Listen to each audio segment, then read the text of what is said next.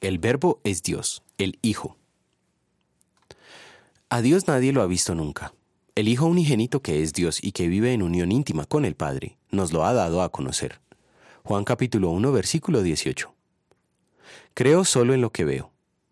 Son muchas las veces que he escuchado esta afirmación, pero la verdad es que no todo lo que existe es visible y no todo lo visible existe.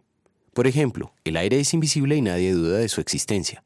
Por otra parte, la astronomía afirma que muchas de las estrellas que ahora destellan por las noches dejaron de existir hace mucho tiempo, y que lo que se ve es la luz restante que tardó bastante para llegar hasta nosotros. Tampoco existen los espejismos del desierto. La visión es un fenómeno interesante en el cual la luz que rebota en los objetos es capturada por las células de nuestros ojos y que transformadas en señales adecuadas son interpretadas por nuestro cerebro.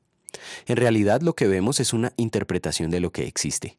Con nuestros ojos no podemos ver la gama de colores que existen por encima del violeta, como el ultravioleta, ni por debajo del rojo, como el infrarrojo. Y sin embargo, los rayos ultravioletas que no vemos afectan nuestra piel. De igual modo, cuando alguien dice que nos ha visto, en realidad solo vio la luz que refleja de nosotros.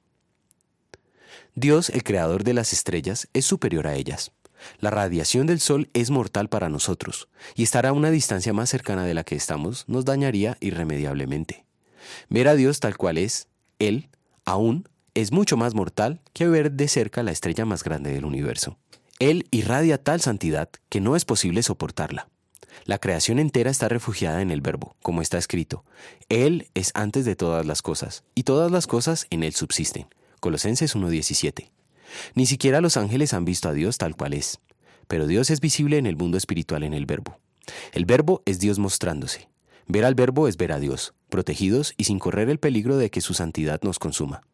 El Verbo se hizo humano para que la humanidad pudiera conocer a Dios. Puesto que solamente el Verbo, Dios el Hijo, puede soportar la santidad de Dios, solamente los que estén vestidos de Cristo podrán soportar la eternidad con Dios cuando se manifieste tal cual es.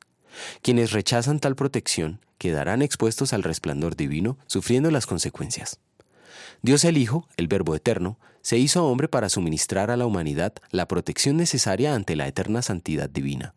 En la cruz contemplamos el sufrimiento que nos tocaría padecer si Cristo no fuera nuestro Salvador. En gratitud querremos vivir en la santidad que aquí sea posible. Oremos.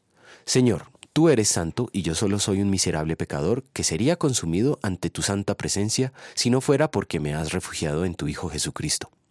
Gracias a Él y en Él seré santo por la eternidad, pero en tanto, líbrame de vivir en la impiedad. Amén.